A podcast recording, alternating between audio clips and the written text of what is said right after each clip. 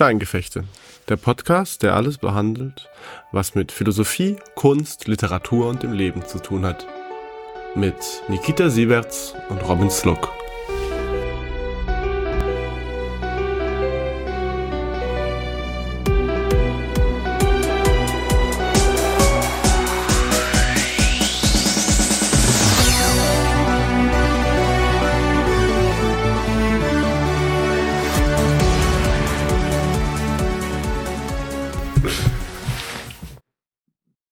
Tag, guten Morgen an diesem wunderschönen, klaren Herbstmorgen in Berlin. Die Blätter sind fast alle von den Bäumen gefallen. Doch wir haben noch nicht aufgehört, uns mit dem Faschismus zu beschäftigen. Nicht aufgegeben.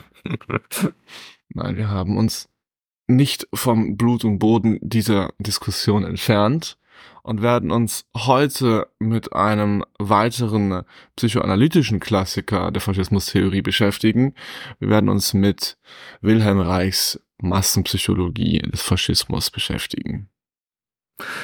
Äh, ja, ich wollte nur kurz sagen, dass wir ein bisschen am Format rumgefriemelt haben. Wir wollten noch ein bisschen besser und zuhörbarer für andere gestalten. Deswegen wollten, haben wir jetzt ein bisschen reduziert. Wir werden versuchen, so 30 bis 40 Minuten Abschnitte zu haben. Und wir werden versuchen, größere Einleitungen und einfach sehr viel willkommener zu sprechen. Ähm, ja, Wilhelm Reich. Wilhelm Reich äh, schrieb äh, seinen Text, äh, die erste Fassung im Jahre 33 sogar, im Jahr der Machtergreifung. Und die zweite ganz zum Schluss der 30er. Äh, nie. Die, die, die dritte Fassung ist einfach, dass dir, dir kommentiert und äh, wo er sich nochmal rückbesinnt, ob das, was er sagte, denn stimmt. Und das war in Dänemark im Jahr 41. Massenpsychologie äh, des Faschismus. Ich habe mir fünf Punkte überlegt, die man, äh, mit denen man das Buch gut beschreiben kann. Erster Punkt. Faschismus ist revolutionär und reaktionär zugleich. Zweiter Punkt. Faschismus ist die Zementierung einer bestimmten historischen Situation und Versuch, sie wiederherzustellen. Dritter Punkt. Faschismus ist die, äh, begründet in der frühkindlichen Eingewöhnung an die Autorität. Viertens. Also an was genau man eingewöhnt wird, ist die permanente Hemmung eigener Triebe. Und fünftens ist, dass die wahre, dass die, der wahre Antifaschismus mit Enthemmung der eigenen Libido, mit Enthemmung der eigenen Triebe zu tun hat. Gut. Massenpsychologie des Faschismus. Ich finde auch und auch das, was du jetzt als die ersten fünf Punkte genannt hast oder die zentralen fünf Punkte dieses Textes, das klingt schon sehr nach Freud, würde ich sagen. Da ist, also da, das, das, das klingt so von der, von der theoretischen Herangehensweise, auch mit diesen, mit der, mit den Dingen, von denen du gesprochen hast, eine frühkindliche Gewöhnung an die Autorität, die Sache mit den Hemmungen. Deswegen würde mich als allererstes interessieren, wie grenzt du Reich von Freud ab? Wie kannst du sagen, mhm. also in welcher Weise, was ist der, nennen wir es mal theoretische Mehrwert hier? Oder ist das einfach nur ein psychoanalytischer Epigone? Oh. Also ein bloßer Nachfolger Freuds, der was Freud gesagt hat, ein bisschen ausbuchstabiert hat. Also Freud hat ja immer Probleme mit seinen Epigonen, hat sie ja alle vergrault. also äh, Reich erwähnt tatsächlich, dass Freud sein großer Mentor war und grenzt sich aber sehr stark von ihm ab. Ich glaube, eines der wichtig, also erstens, erster wichtiger Unterschied, Freud schrieb einen Text, den wir auch hier vorgestellt haben, am Anfang der 20er Jahre. Reich schreibt in den 30er Jahren. Also Faschismus lebt schon in Italien, ist gerade dabei, in Deutschland durchzubrechen und bald beginnt der spanische Bürgerkrieg. Also ist schon, er sieht es schon. Zweite, aber inhaltliche Unterscheidung liegt darin, dass für Freud diese ganze Hemmung und Verdrängung des Menschen essentiell zum Wesen des Menschen dazugehört. Mhm. Kein Mensch, wenn du nicht verdrängst, bist du kein Mensch. Nur Engel und Tiere verdrängen nicht, falls mir frei nach Kant erlaubt ist, die Analogie zu ziehen. Mhm. Ähm, bei Reich hingegen ist es sehr stark geknüpft an bestimmte historische Situationen, in die ich gleich eingehen werde. Ich glaube, die Idee ist einfach, wir sind daran gewöhnt zu verdrängen aufgrund bestimmter ähm, kollektive Maßnahmen und jetzt können wir einfach uns nicht davon lösen, aber es besteht die Möglichkeit, dass ein Mensch ein anderer wird. Zu gut Deutsch, wir haben es bei Reich mit einer historisch und auch einer ökonomischen Analyse Mhm. des Phänomens Faschismus zu tun, Ja. die in der Erklärung von äh, faschistoidem Charakter oder von der, sagen wir mal, Ansprechbarkeit durch Faschismus, also quasi Mhm. die Rezeptivität, die Möglichkeit, sich für eine, eine solche Idee zu begeistern oder eine solche Idee politisch zu unterstützen, die versucht, diese zu analysieren, Mhm. da quasi in der quasi auf der Erklärungsebene so vergleichbare Muster wie Freud verwendet, nur den quasi den Unterbau dieser dieser Muster nicht rein in irgendeiner Triebtheorie sieht, deren metaphysischen Status man ja bei Freud auch hin und wieder mal herausgehoben hat, dass da so ein gewisser äh, dass, da so, dass, dass bei Freud so eine gewisse Grundannahme drin steckt Ja. von dem von dem, was ein Mensch an sich ist. Essentialismus irgendwo. Ein auch. Essentialismus, genau. Was bei Reich abgelöst wird. Und vielleicht kann man von da auch quasi rein, reingehen. Was sind denn diese ökonomischen, historischen Annahmen? Wie Mhm. sieht Passiert im Besten. Ah, passiert im besten. ah, wobei Faschismus. Kurzer Shoutout zu Gojira. Gojira ist eine der besten Bands auf diesem Planeten, deswegen ist sie auch, deswegen ist sie auch mein Zweitwecker, weil dann bin ich wirklich, wirklich wach. Man kann manchmal auch seine Aggressionen mit Metal loslassen, um nur besser sich zu verbinden mit anderen. Ich finde das auch eine Form von Enthemmung. Finde ich auch. Ähm, du meintest, man kann jetzt zu historischen Situationen übergehen, ja? Mhm. Ähm, ich finde ich gut. Ich habe das zuerst als zweiten Punkt angepeilt, aber wir machen es gleich zum ersten. Was ist denn die historische Situation des Faschismus?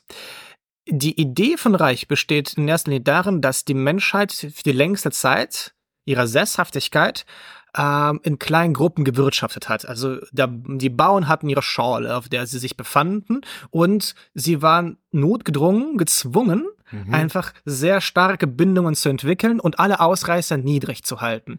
Das heißt, wir sind die Bauern, wir möchten hier, das ist unser Acker und wir bleiben hier, bis die Welt untergeht. Mhm. Und so ähnlich ist es auch mit Adel. So, das ist das Land, das ich beherrsche.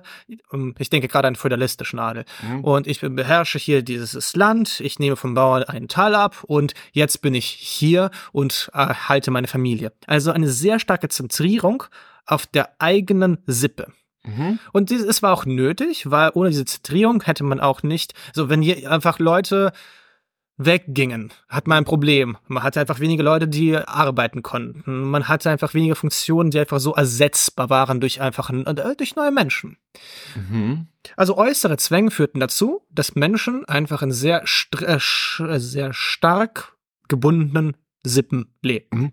Hier würde, würde mich eigentlich interessieren, es ist ja auch so, dass es viele Nomadenkulturen gibt, die Mhm. ja auch einen relativ, sagen wir mal, geregelten Verband haben Mhm. von, also in dem es auch Hierarchien, Herrschaftsstrukturen und so weiter gibt, Mhm. sehr viele kulturelle Regeln. Ja.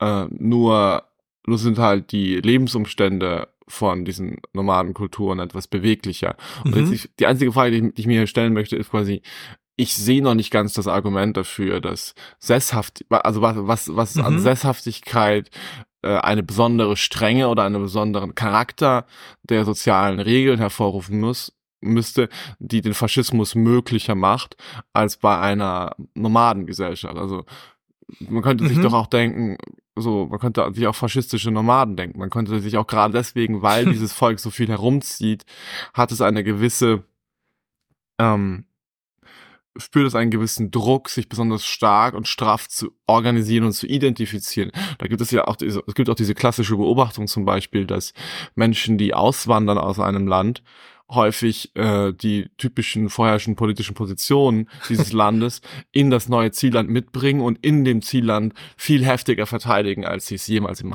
im Heimatland getan hatten. Zum Beispiel die super konservativen Russen in Deutschland und solche Dinge. Äh, dazu möchte ich aber sagen, das sind keine Nomaden, das sind Migranten. Ich glaube, das ist der große Unterschied. Das ist, das ist ein guter Punkt. Das ist ein guter Punkt, aber trotzdem Ja, so als allgemeiner, als allgemeiner Punkt ja, möchte ich verstehe das ich. einhaken, dass ich da, dass ich da eine gewisse Schwäche Ähm, in der These sehe. Ähm, tatsächlich spricht er weniger um den Unterschied zwischen Sesshaftigkeit und Nomaden. Ich dachte mir, das Beispiel wäre einfach anschaulicher mit Mhm. äh, Sesshaftigkeit. Aber ähm, ich denke, dass die Sesshaftigkeit auch bedingt, dass wir einfach äh, mit diesem Land, auf dem wir leben, einfach zurechtkommen müssen. Hier sind wir und wir können nicht einfach weiterziehen. Aber das ist ein schwaches Argument, ich sehe es auch. Ich glaube, was Reich letztendlich sagen würde, ist, die Menschheit hat in sehr, die längste Zeit ihrer Existenz in sehr, in relativ kleinen Verbänden gelebt, mhm. die sich sehr psychisch nahe standen und sie eine sehr starke Regulierung entwickelten. Okay, also zu gut Deutsch, das, ist, das hier ist eine These davon, dass wir dass, dass der Mensch ein tribalistisches Wesen ist. War. Also dass oder, er ein, oder, ein, oder ein tribalistisches ja. Wesen war. Mhm. Und wie jetzt genau das, diese, diese genauen sozialen und ökonomischen Strukturen da aussahen, ist gar nicht so wichtig. Genau, ja. Es geht es geht, es geht um diese Bindungsstruktur.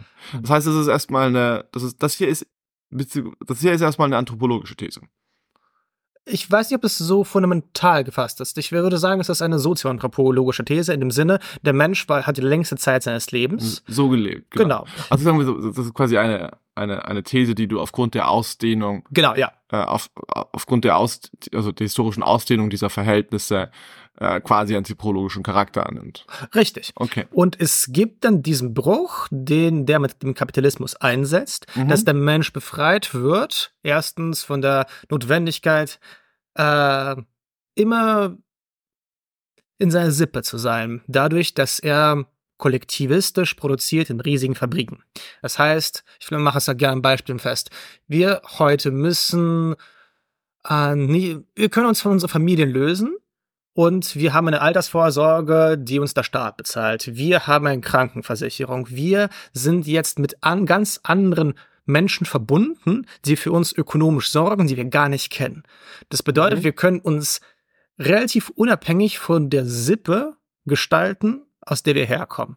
Was natürlich eine Unabhängigkeit erzeugt, andererseits auch ein Unbehagen, dass wir auf uns allein gestellt sind. Wer steht denn wirklich für uns ein? Mhm. Und hier kommt genau das, was äh, Reich auch anspricht, die faschistische Tendenz im Kapitalismus. Also Kapitalismus bedeutet, wir werden jetzt alle monadisch, das heißt unabhängig von der Sippe, aus der wir stammen. Zugleich aber, wenn wir ökonomische Krisen haben, ich denke jetzt gerade an die Krisen in Deutschland in den 20er Jahren, die, Infl die Hyperinflation, äh, die 29er Wirtschaftskrise.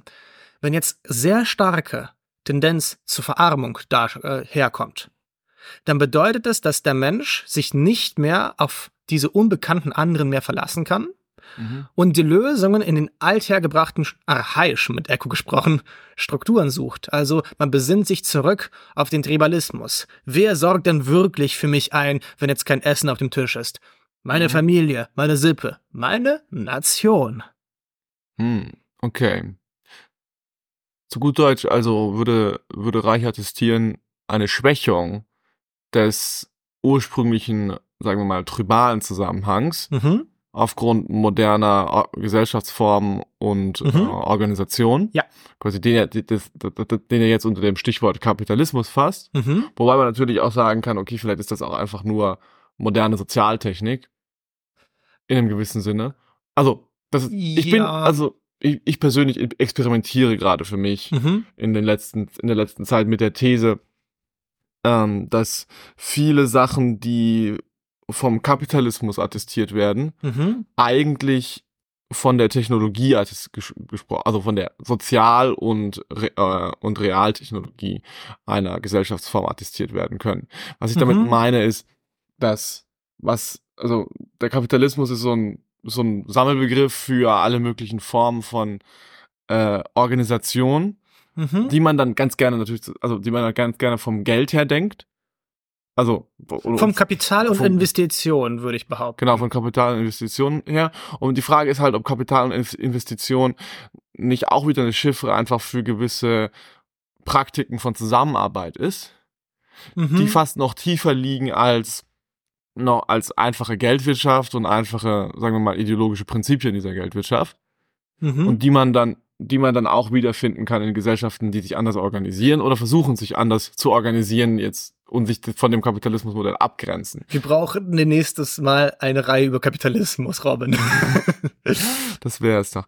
Also was mich Also was, was mich an der, was ich an der, an der Stelle meine, ist dieses, dieses, dieses abstrakte Unbehagen Mhm. oder diese, diese, diese gewisse Sorge, quasi nicht diesen einen Verwandt zu haben, lässt sich ja auch in, lässt, lässt sich in jeder Gesellschaft beobachten, in der, in der die, in der diese einzelne kle- kleine tribalistische Gemeinschaft aufgelöst und eingetauscht wird gegen große, äh, große, sehr präzise organisierte Sozialverbände.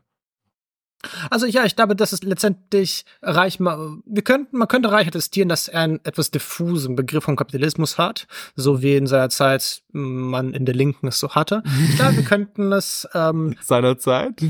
also seinerzeit viel mehr als heute. Aber ich glaube, äh, letztendlich können wir, wenn er vom Kapitalismus spricht, geht es in erster Linie darum, dass wir, um uns zu erhalten, Mhm. und irgendwie glücklich zu werden, nicht mehr drauf ge damit gezwungen sind, mit unseren Nächsten zu produzieren, Mhm. sondern wir können einfach, naja, wir, wir, man arbeitet in Silicon Valley, aber sitzt gerade auf Hawaii und äh, geht surfen und programmiert danach. Um jetzt ganz extremes Beispiel zu wählen. Mhm. Oder ich arbeite in der Bibliothek, aber gehe auch dann gerne äh, irgendwo anders hin. Okay, das ist gerade ein komisches Beispiel gewesen. Ich mach mal weiter. Ähm, letztendlich bedeutet es, also der erste Punkt, äh, Faschismus eine historische Situation, ist, dass Kapital, äh, Faschismus eine Reaktion ist auf Krisenkapitalismus. Mhm. Das bedeutet, dass wenn jetzt gerade diese neue Form der Sozialtechniken, wie Robin gesagt hat, jetzt gerade scheitern und jetzt gerade äh, der, der Mensch das Gefühl kriegt, es funktioniert nicht, meine Geldanlagen gehen flöten und jetzt kann ich auch, habe ich auch keine Altersvorsorge, keine Krankenversicherung, dann fragt man sich, wie hat man es denn früher immer gemacht? Mhm. Und so hat man es gemacht, dass man sich immer zurückbezogen hat auf seine Sippe, Tribalismus. Ich glaube, das ist der erste Punkt, Faschismus äh, als eine historische Situation. Und ich glaube, jetzt kann man sehr leicht auch den zweiten Punkt machen, warum der Faschismus reaktionär und revolutionär zugleich ist. Weil Faschismus ist eine Massenbewegung, wie wir schon immer gehört haben hier in dem Podcast. Und das ist eine, und Massenbewegungen sind relativ neu in der Geschichte, weil Massenbewegungen können nur dann äh, einsetzen, wenn auch schon eine gewisse, wenn- von unten, wenn ein gewisser Kollektivismus schon herrscht. Mhm. Und deswegen braucht es schon diese Loslösung aus den tribalistischen Strukturen und eine Einverleibung in einen globalen Produktionsprozess, damit Menschen sich als auch Massen begreifen können. Und so Mhm. jetzt die Krise, diese Massenproduktion, also Wirtschaftskrisen, zu gut Deutsch gesagt, ähm, bedeutet es, dass die Menschen einfach sagen, die, wir möchten das System, wie es jetzt ist, nicht mehr mittragen. Es, wir werden arm und es gibt Leute, die, die davon profitieren. Und die Lösung, die sie aber, diese Menschen suchen, ist aber nicht, lass uns einfach alle kommunistisch werden. Das heißt, lass uns alle zusammen versuchen, den Mehrwert irgendwie anders zu verteilen, sondern die Lösung ist, wir besinnen uns darauf, wie wir schon seit Jahrtausenden gelebt haben. Ja. genau. Die ist auch der, der absolute Klassiker. Tolstoy sagt, dass die eigentlich konservativen Menschen nicht die alten Menschen sind, sondern die jungen Menschen, die gerade sehr dringend leben wollen Mhm. Und aufgrund dieses Bedürfnisses sehr dringend leben zu wollen, keine Zeit dafür haben, sich damit zu beschäftigen, wie man eigentlich leben solle und deswegen einfach das aufgreifen, was von alters her überkommen ist. Eins meiner Lieblingszitate von ihm. Das ist so gut gemacht, wie er es geschrieben hat. Ich steht jetzt irgendwann mal das steht in Diavol. Ah, okay. Ähm, so zweite oder dritte Seite. Also das, Teufel. genau die. nicht alle unsere Zuhörer sind nicht, sind nicht, nicht, Russisch. nicht, nur, nicht nur Russen und nicht Okay. nur antifaschistische, antikapitalistische, keine jüdisch-bolschewistische Weltverschwörung, die wir hier anzetteln. Okay. Lass mal zum dritten Punkt übergehen. Mhm. Ich finde das ein, äh, ein, also einen sehr spannenden Punkt, weil die These von Reich ist, warum besinnen sich denn die Menschen auf so autoritäre, Mhm. patriarchale Strukturen zurück? Seine These ist, dass es gibt, obwohl wir schon anders produzieren, anders leben, kollektivistisch leben, Mhm. ist es so, dass in einer bestimmten Institution unserer Gesellschaft sich diese alten Praktiken noch erhalten haben aus der Urzeit, nämlich die, pra nämlich die Familie. In der Familie wird noch sehr stark diese Einheit betont, vor allem die bürgerliche Familie. Ich glaube, man muss auch bedenken, dass Reich jetzt gerade in den 30er Jahren schreibt, also Kinder zu züchtigen und zu schlagen gehört zum Alltag. Ähm, die Restringierung und Kontrollierung ihrer Aktivitäten war eine Tagesordnung. Aber was ist jetzt nun damit gemeint? Dass die Familie das darstellt, was das, den Autorim, was das Autoritäre befördert. Reichs These ist, dass in der bürgerlichen Kleinfamilie oder in der bäuerlichen etwas geschieht, was den Menschen darauf vorbereitet, später ein gehorsamer Untertan zu werden. Ähm, die Struktur sieht folgendermaßen aus. Es gibt den autoritären Vater. Der autoritäre Vater ist derjenige, ich glaube, wir müssen einfach Andrew Tate schauen, um zu verstehen, was an was die Figur eines äh, autoritären Vaters ist. Ähm, also die Idee, ich sage letztendlich, wo es lang geht. Mein Wort hat Gesetz. Wenn das Brot spricht, haben die Krümel zu schweigen. Nee, wenn der Kuchen spricht, haben die Krümel zu schweigen. Also diese Idee, es gibt jemanden, der am Ende entscheidet. Zweite Idee, die mit dem Vater verbunden ist, dass dieser Vater sowohl vor den äußeren Feinden schützt, also von den anderen ähm, Sippen, die einen angreifen könnten, aber er, also er schützt gegen äußere Feinde, aber er schützt gegen innere Feinde.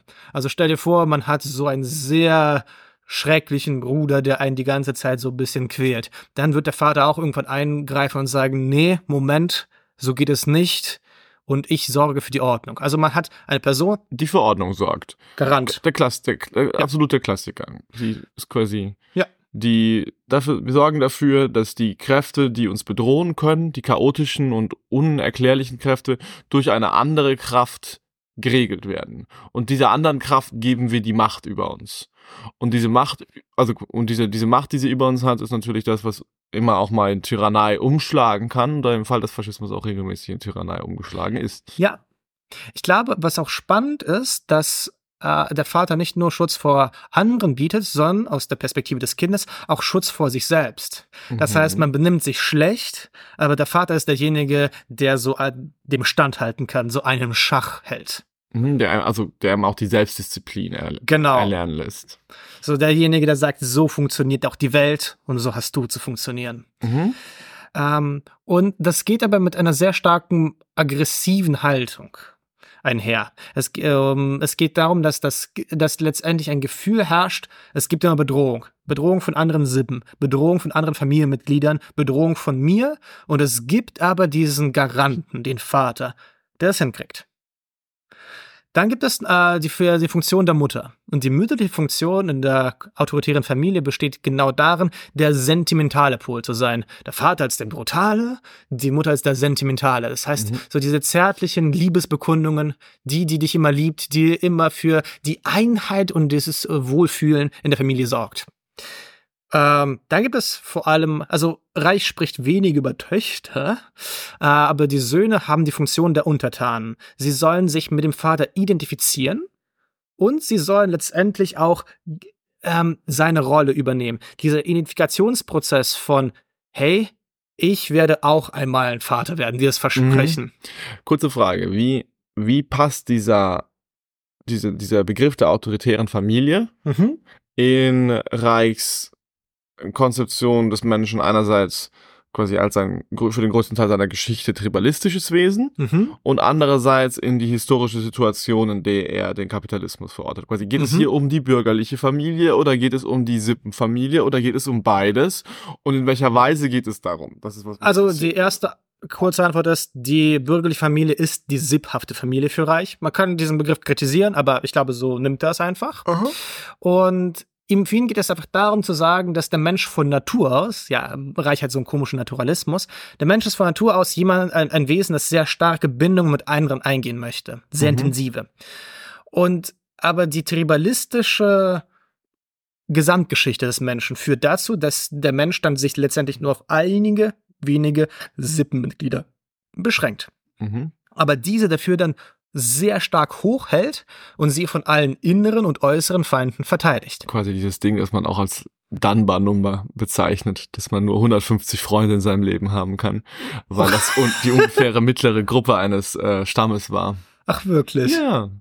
Wow. In der, in der modernen evolutionären Psychologie macht man das. Zu viele Podcasts. Zu viele gehört. Podcasts gehört. Also zurück zum Punkt. Der Punkt war genau diese autoritäre Familie, die diese Funktion verteilt. Und Reichs These ist, dass der Mensch wird daran eingewöhnt. Das ist das, wo er sich am meisten wohlfühlt. So, wir haben hier Garant der Ordnung und Schutz. Mhm. Dann wir haben hier die sentimentale Pol der Gemeinschaft und dann wir die Untertanen. Und so im übertragenen Sinne, also er spricht auch sehr stark dafür, erse äh, ersetzt dann die Nation, die Heimat, die mütterliche Rolle. Also ich denke jetzt gerade diese ganzen romantischen Kitsch, den ich gehört habe, äh, die, oder diese ganzen Nazi-Lieder, die Wacht am Rhein, dieses ganze melancholische, auch diese Natur unseres Deutschlands, auch wie herrlich dieser Wald. Mhm, diese geheime Verwandtschaft von diesem, diesem Klassiker, den man in der äh, romantischen Literatur, in der Literatur der Weimarer Klassik so oft gelesen hat, diese komische Formulierung, äh, sich, sich am Busen von ja, der Natur ja, genau. oder am Busen der Nation nähren zu können. So diese, ja. diese Idee. Also für Reich ist das die Figur des Mütterlichen, die dann transformiert wird auf Heimat und Nation. Und dann gibt es auch so bestimmte Lichtgestalten unserer Heimat, die diese Führungskraft haben. Mhm. Also natürlich wird immer Friedrich der Große eingeführt, Bismarck und, surprise, surprise, natürlich auch Hitler. Um, surprise, surprise! Did yeah. anyone say Hitler? Okay. okay. Ähm, Alter, schau dir das an. ähm, okay. Und ich glaube, letztendlich geht es zu verstehen mit Reich, wir sind eingewöhnt aufgrund bestimmter autoritärer Familie, die sich sehr stark nach innen zentriert. Mhm. Und diese Zentrierung nach innen führt dazu, dass äh, diese, dieser Wille zur Zentrierung auch in der Gesellschaft wiedergefunden werden möchte. Okay, also zu gut Deutsch sagt, sagt Reich, wir lernen in unserer Familie Verhaltensweisen, die sich dann auf unsere Konzeption des Politischen übertragen. Ja. Wir wollen gut. die Verhältnisse, die in unserer Familie geherrscht haben, unterbewusst wiederherstellen in den politischen Verhältnissen. Das heißt, wir wollen so beherrscht werden, wie ja. wir zusammenleben. Also es ist auch irgendwie sehr der klassische Fall. Wir also mein Freund hat mir mal gesagt, so der tragische Fall ist, dass man nicht genau das will, was gut für einen ist, sondern man will genau das, was man schon kennt. Und das heißt, wenn jetzt gerade Menschen irgendwie Probleme in ihren früheren Beziehungen hatten mit irgendwie abusive Boyfriends und so weiter, dann suchen sie auch unbewusst das wieder auf. Das und, und also, die Tendenz. Zumindest, genau, das, diese, diese, diese, diese eigentümliche Tendenz des Menschen, Dinge zu wiederholen, auch wenn sie nicht gut funktioniert haben. Wiederholungswagen mit Freud, Klingeling, Fußnote Ende. ähm, machen wir doch weiter mit dem vierten Punkt. Mhm. Ähm, Reich fragt sich eigentlich nach dem Mittel, wo, äh, wodurch diese Eingewöhnung geschieht. Mhm. Und eigentlich auch, also es ist sowohl Mittel als auch Ziel. Und seine, und seine große Antwort ist, was man einer autoritären Vermi äh, Familie vermittelt bekommt, ist die Hemmung, die Triebhemmung. Das heißt, dass das Kind von frühester Kindheit auf lernt, seine sexuellen Impulse nicht auszuleben. Mhm. Ich denke jetzt gerade so diese starke Wickelkultur. Kennt ihr diese Babys, die man sehr stark in so in, in Binden eingewickelt hat, so dass sie ihre ihre also man sieht das irgendwie in Disney-Filmen, so dieses äh, eingebundene, das eingewickeltes Kind, das seine Beine und Arme nicht bewegen kann und nur der Kopf. Ich kann mich absolut nicht nicht daran erinnern und ich also ich sehe das Bild nicht so ganz. Okay, dann muss aber vielleicht vielleicht ich weiß es nicht so genau, aber was mich hier an der Stelle sofort einfallen würde, wäre dieses typisch viktorianisch puritan amerikanische Masturbationsverbot. Total. Und die Idee, dass ja. man sogar Kindern Opium gegeben hat, damit sie nicht masturbieren, wenn sie einschlafen. Oder, oder, oder Hölder, den sich über seinen Nachhilfeschüler aufregt, dass er so dumm ist, weil die ganze Zeit masturbiert und deswegen. also dieses quasi, das, das, das Masturbationsverbot würde ich zum Beispiel als ein Klassiker der, ja. also, also ganz einfacher Klassiker ja. der sexuellen Hemmung sehen, plus natürlich ähm, Plus natürlich die ganzen anderen Sachen oder die ganzen negativen Konsequenzen. Ähm, das stimmt, also das ist auch das, was er auch anspricht, Reich. Ich glaube, es, äh, also masturbieren kannst du auch relativ spät im Leben. Also das, was auch immer in der, so im, um fünften Lebensjahr auch schon mit Verboten belegt ist, auch das Spiel mit Genitalien. Mhm. Und auch eine ganz bestimmte Verhaltensweise gegenüber dem sogenannten anderen Geschlecht. Mhm. Also das heißt, äh, die ganzen Triebe, die zu anderen Menschen führen, die eigentlich nur sagen, hey, lass uns doch spielen und lass uns unsere... Lass uns miteinander sein in irgendeiner Art und Weise. Lass genau. uns lebendig miteinander sein. Körperlich lebendig miteinander zusammen sein. Sie wird unterdrückt. Auch übrigens könnte man sich das vorstellen, dass das natürlich, dass das natürlich auch in den Verhältnissen zum Vater und zur Mutter stattfindet. Ja, Das, gut. das ja. sind quasi Vater und Mutter, die für das Spiel nicht da sind, sondern Vater Mhm. und Mutter, die sehr strikt in ihren gesellschaftlichen Rollen aufgehen, wo es darum geht, quasi autoritär sein im Sinne von, ich habe diese Funktion und diese, und ich habe diese Funktion und keine andere. Mhm. Ich bin immer der strenge Vater oder ich bin immer die, die Mutter, die ihre spezifische Rolle in der Familie einnimmt, die quasi Ja. zum Beispiel den Haushalt organisiert und so weiter und so fort. Aber ich bin nicht wirklich verfügbar als Mensch. Mensch, genau. Nicht wirklich verfügbar als Mensch oder einfach nur für das zum Beispiel kindliche Spiel. Ja, Und zwar auch das kindliche körperliche Spiel. ja, Sehr viel ist ja auch in diesen, in dieser Kulturform, gerade in der bürgerlichen Gesellschaft, entkörperlicht worden. So sehr Ja. wenig Körperkontakt zwischen Eltern und Kind. Weil ganz typisch, typische Sache, ganz, ganz schlimm auch zum Beispiel in England, insbesondere im Mhm. englischen Adel, der die Tendenz hatte, seine Kinder einfach zu vergessen. Das ist ganz interessant, wenn man sich zum Beispiel Ja. die Jugend auch von Churchill anschaut. Aber das wäre vielleicht Fußnoten. Klar, also das ist, das ist einfach ein interessantes Thema, dass da wirklich Ja.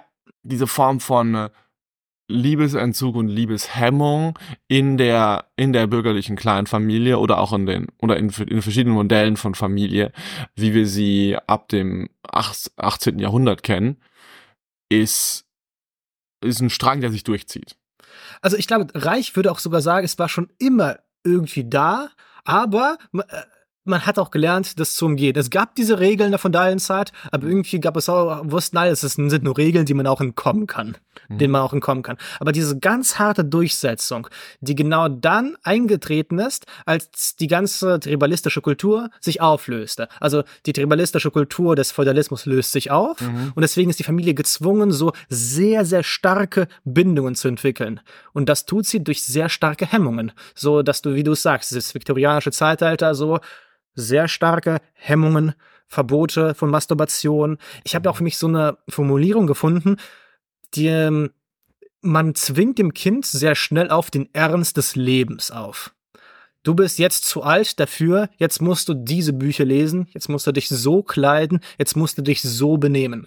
Genau, du darfst nichts anderes sein. Du musst diese eine Sache sein, du darfst nichts anderes sein. Ja. Und das ist so ein Zwang in den Ernst des Lebens, der dazu führt, sich in einer Realität einzurichten, die letztlich lieblos ist. Lieblos und freudlos. Ja. Und der Wunsch nach, der Wunsch nach Leben, der Wunsch danach, dass das Leben lebe, Körperlich lebe. Genau. Auch, ich würde sagen, körperlich, geistig, auch in der Art und Weise quasi, wie man miteinander spielt. Das muss, das, ich glaube, das passt auch, also da, muss, da muss man körperlich, geistig gar nicht so sehr voneinander trennen. Hast recht? Also es ist quasi einfach, ist quasi, weil da auch, ist ja auch eine geistige Starre in dieser Form von, von bürgerlicher Familie, die sehr Ja. un, die sehr unangenehm ist. Ich glaube, Reich würde einfach nur sagen, es hängt, es beginnt alles damit, dass die ganze Sexualität null zugelassen wird. Mhm. Man spricht nicht über Sex, man hat es nicht, man tut so, als würde man es gar nicht haben. Mhm. Und die Folge davon ist, dass der Mensch ein unruhiger wird. Aus verschiedenen Gründen. Erstens, er ist einfach unbefriedigt und kann deswegen und ist deswegen unruhig aufgrund seiner Energie, die unverbraucht ist. Aber auch eine, aber die zweite Sache ist, dass der Mensch Angst vor sich selbst kriegt. Diese Lustangst. Das Mhm. heißt, er spürt in sich selbst Sachen aufsteigen und bekommt Angst davor, dass er sie nicht mehr kontrollieren kann. Mhm, auch gerade diese, ich meine, es ist ja auch, viele von diesen gerade sexuellen Hemmungen kommen ja auch aus der äh, Geschichte des Christentums. Ja, und äh, quasi auch dieses flagellistische, dieses selbstgeißlerische, das viele Menschen bekommen, wenn sie anfangen, also die, die, aus diesem Kulturkreis aufwachsen und sich für ihre Se Sexualität dann verdammen. Das ist ja mir noch passiert, weil ich mal wieder, weil, als ich als ich damals Tolstoi gelesen habe. Kreuzersonate, so schlimm, so Das schlimm. ist ein furchtbares Buch. Ich glaube, sag, er ist schuld. er ist in allem schuld. Und es er- erzeugt letztendlich, so würde es Reich formulieren, einen Menschen, der sowohl brutal als auch sentimental ist. Es ist ihm ganz wichtig, diese zwei Dinge zusammenzudenken. Brutalität gegenüber den Feinden. Also äußeren Feinden und inneren Feinden. Also ich denke es immer sowohl an die Judenverfolgung als auch an die anderen Länder, die man überfallen hat. Mhm. Ähm, und, aber es geht auch so diese sentimentale Ader gegenüber der eigenen Heimat, der eigenen Familie, der eigenen Mutter, dass mhm. all das immer sehr stark in den Vordergrund tritt. Und das macht einfach sehr ansprechend für solche Führerrollen im Faschismus, die genau das sehr stark betonen. Die Rolle der Familie als erstes autoritäres Prinzip, dann die Rolle der Nation für den Einzelnen. Mhm. Also es gibt so einen Satzbereich in diesem ähm, Buch, der erste die, die erste Aufgabe einer reaktionären Politik ist die Stärkung der Familien, weil dadurch gesorgt ist, dass diese reaktionäre Bildung nochmal. Es geht darum, einen autoritären Charakter zu bilden. Genau. Man sagen. Gut, der nächste Punkt. Genau, der letzte Punkt ist relativ kurz, was dann das Antifaschistische für Reich ist. Es ist ganz klar genau das Gegenteil von Hemmung, die Enthemmung. Aber es ist ganz wichtig zu verstehen, dass Enthemmung nicht eine Anarchie der Lüste ist. Für Reich äh, ist, dieser, ist dieser Gegensatz zwischen entweder haben wir definierte Rollen, also hier bist du ein Mann, hier bist du eine Frau und so weiter und so fort. Und dieser Gegensatz, entweder klare Rollen oder man kann, man weiß nicht, was man zu tun hat mit seiner Sexualität, ein reaktionärer Gegensatz seine, sein Glaube besteht letztendlich darin, dass wenn unsere Lust vor allem körperlich, aber danach natürlich auch geistig insgesamt ausgelebt werden kann, sie bestimmte Selbstregulierung wird finden können. Das heißt, ein Mensch, der ruhig ist und der frei über seine Lust verfügt, muss auch nicht die ganze Zeit nach neuer Lust haschen. Er kann sie sehr souverän genießen. Also, das ist, das ist so diese interessante These von nur einer, der satt ist, kann auch fasten. Ja. Also, also, und fasten auch nicht mehr im Sinne von, ich mache das als eine, eine Übung, weil ich so viel Angst davor habe, wie, wieder in die Situation des Hungers zu kommen. Ich mhm. reproduziere den Hunger nur, um ihn, nur um ihn besiegen zu können. Mhm. Sondern, also, was ich als ein Beispiel für sexuelle Enthaltsamkeit mhm. natürlich ja. dann auch wieder, hm, dass man sagt, ich bin sehr sexuell enthaltsam, damit ich dieser, damit, damit ich allein mit dieser Möglichkeit klarkomme. Mhm. Das so eine eigentümliche Struktur ist. Mm. Dass es darum geht, dass der Mensch lernt, sich Dinge zu erlauben. Ja. Diese dann auszuleben. Mhm. Und indem er sie, indem er, indem er sie auslebt, ihr Maß findet. Ja. Weil man könnte sagen, das Maßlose funktioniert nur als Gegensatz zum zum maßvollen Bestimmten. Also wenn wir mal ganz kurz hegelianisch werden. Auf jeden Fall, die Linie halten. Die Linie. Die, also die, die Idee, dass nur, das ist, das ist eigentlich nur die Beschränkungen und die, die, die Einkerkerung unserer Bedürfnisse in, in, in feste und rigide und manchmal auch einfach lieblose Strukturen ist, ja. die den Impuls erweckt mit dem, was wir, also mit unserem äh, mit unserer Sexualität oder mit unserem Hedonismus oder sonst etwas über die Stränge zu schlagen, über die Maße. Ja.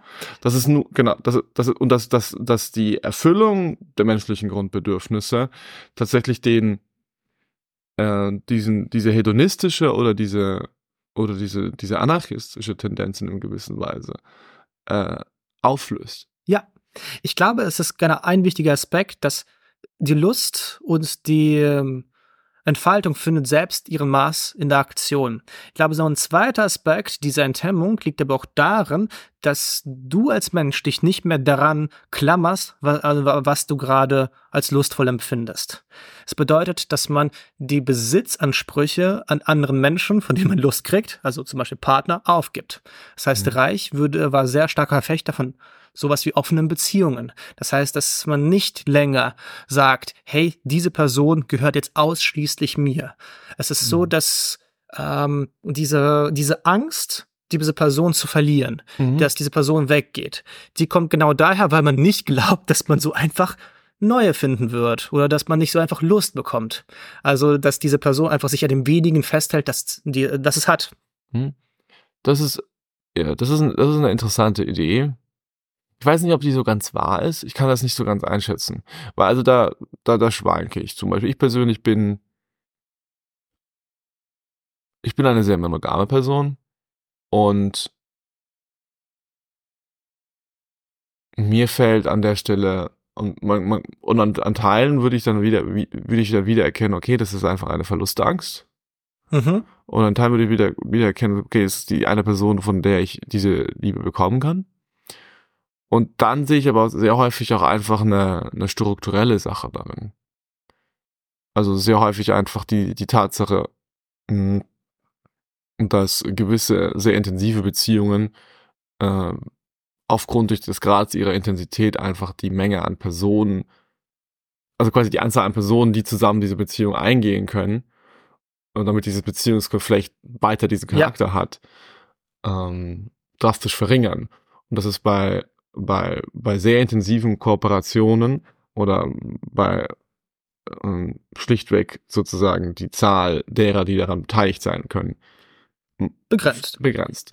Ähm, ich glaube, ich verstehe total, was du meinst. Also intensive Verliebtheit oder als gab Liebe führt dazu, dass man sich vor der Außenwelt auch verschließt. Das ist ganz normal. Ich glaube, was Reichs Punkt ist, man muss einfach erkennen lernen, ob jetzt gerade das Verschließen eher daran liegt, dass du wirklich gerade so eine intensive Zeit mit anderen Personen hast oder ob es eher die Angst vor Verlust ist. Ja, also quasi dieses, dieses, wir, wir schließen das in eine bürgerliche Familie ein, weil wir es nicht anders können oder weil das unsere einzige genau. Möglichkeit ist, das zu garantieren. Oder wir, sagen wir mal, oder wir machen etwas anderes, sondern wir bauen quasi unser Nest. genau. Und, und das ich, ist was anderes. Und ich glaube, er würde einfach dafür argumentieren, dass so, wenn man von vornherein so reingeht und sagt, nur monogam, hat man äh, schon so diese Art, so diese Tendenz zu einer mhm. Ängstlichkeit. Okay. Gut, ich würde sagen, fassen wir nochmal zusammen. Ähm, sehr gerne. Also Faschismus ist letztendlich eine charakterliche Disposition, würde Reich sagen. Mhm. Es bedeutet, dass äh, etwas in der starken Familienzentrierung vorbereitet ist, was den Menschen empfänglich macht für große kollektive autoritäre Massenbewegungen. Mhm. Und das letztendlich der, äh, darin gründet, dass der Mensch Angst vor seiner Lust hat, er sie sich die ganze Zeit versagt, weder über sie spricht, noch sie entfalten kann und die aber auch anderen nicht gönnen möchte, die es haben. Ich glaube, ich würde das als Zusammenfassung haben. Möchtest hm, du noch was sagen? Im Wesentlichen. Hm, ich dazu noch etwas sagen. Ich finde es, ich finde es sehr faszinierend, wie wir wie, wie das wie so ein roter Faden durch fast jeden unserer, jede unserer Diskussionen von Faschismus geht, dass Faschismus unglaublich viel mit verwehrter, mit verwehrter Liebe und mhm. mit, mit angestautem und blockiertem Leben ja, zu tun hat. Also stimmt. Leben im Sinne von, im Sinne des Ungehemmten, was wir hier bei Reich hatten. Mhm. Im Sinne eines eines Lebens, das sich als es selbst entfalten darf. Was auch immer das dann auch jeweils heißt, natürlich, ja. ne? Weil das natürlich immer so eine, auch so eine eigentümliche Dialektik ist. Ja. Von man, man traut seinen eigenen Trieben nicht und man, vielleicht ist es auch so, dass, dass es auch Gründe gibt in der menschlichen Natur, dass man den eigenen Trieben nicht immer vertraut. Ja. Wir sind also die, das würde zum Beispiel Freud sagen, auch mit dir. Genau, mhm. dass es bestimmte Gründe gibt, warum man seinen Trieben nicht vertraut. Das ist vielleicht auch eine spannende Differenz zwischen Freud und Reich. Mhm. Freud würde sagen, es gibt bestimmte Triebe, wenn sie mal entfesselt sind, dann Gnade uns Gott. Wir müssen mhm. sie ähm, hemmen.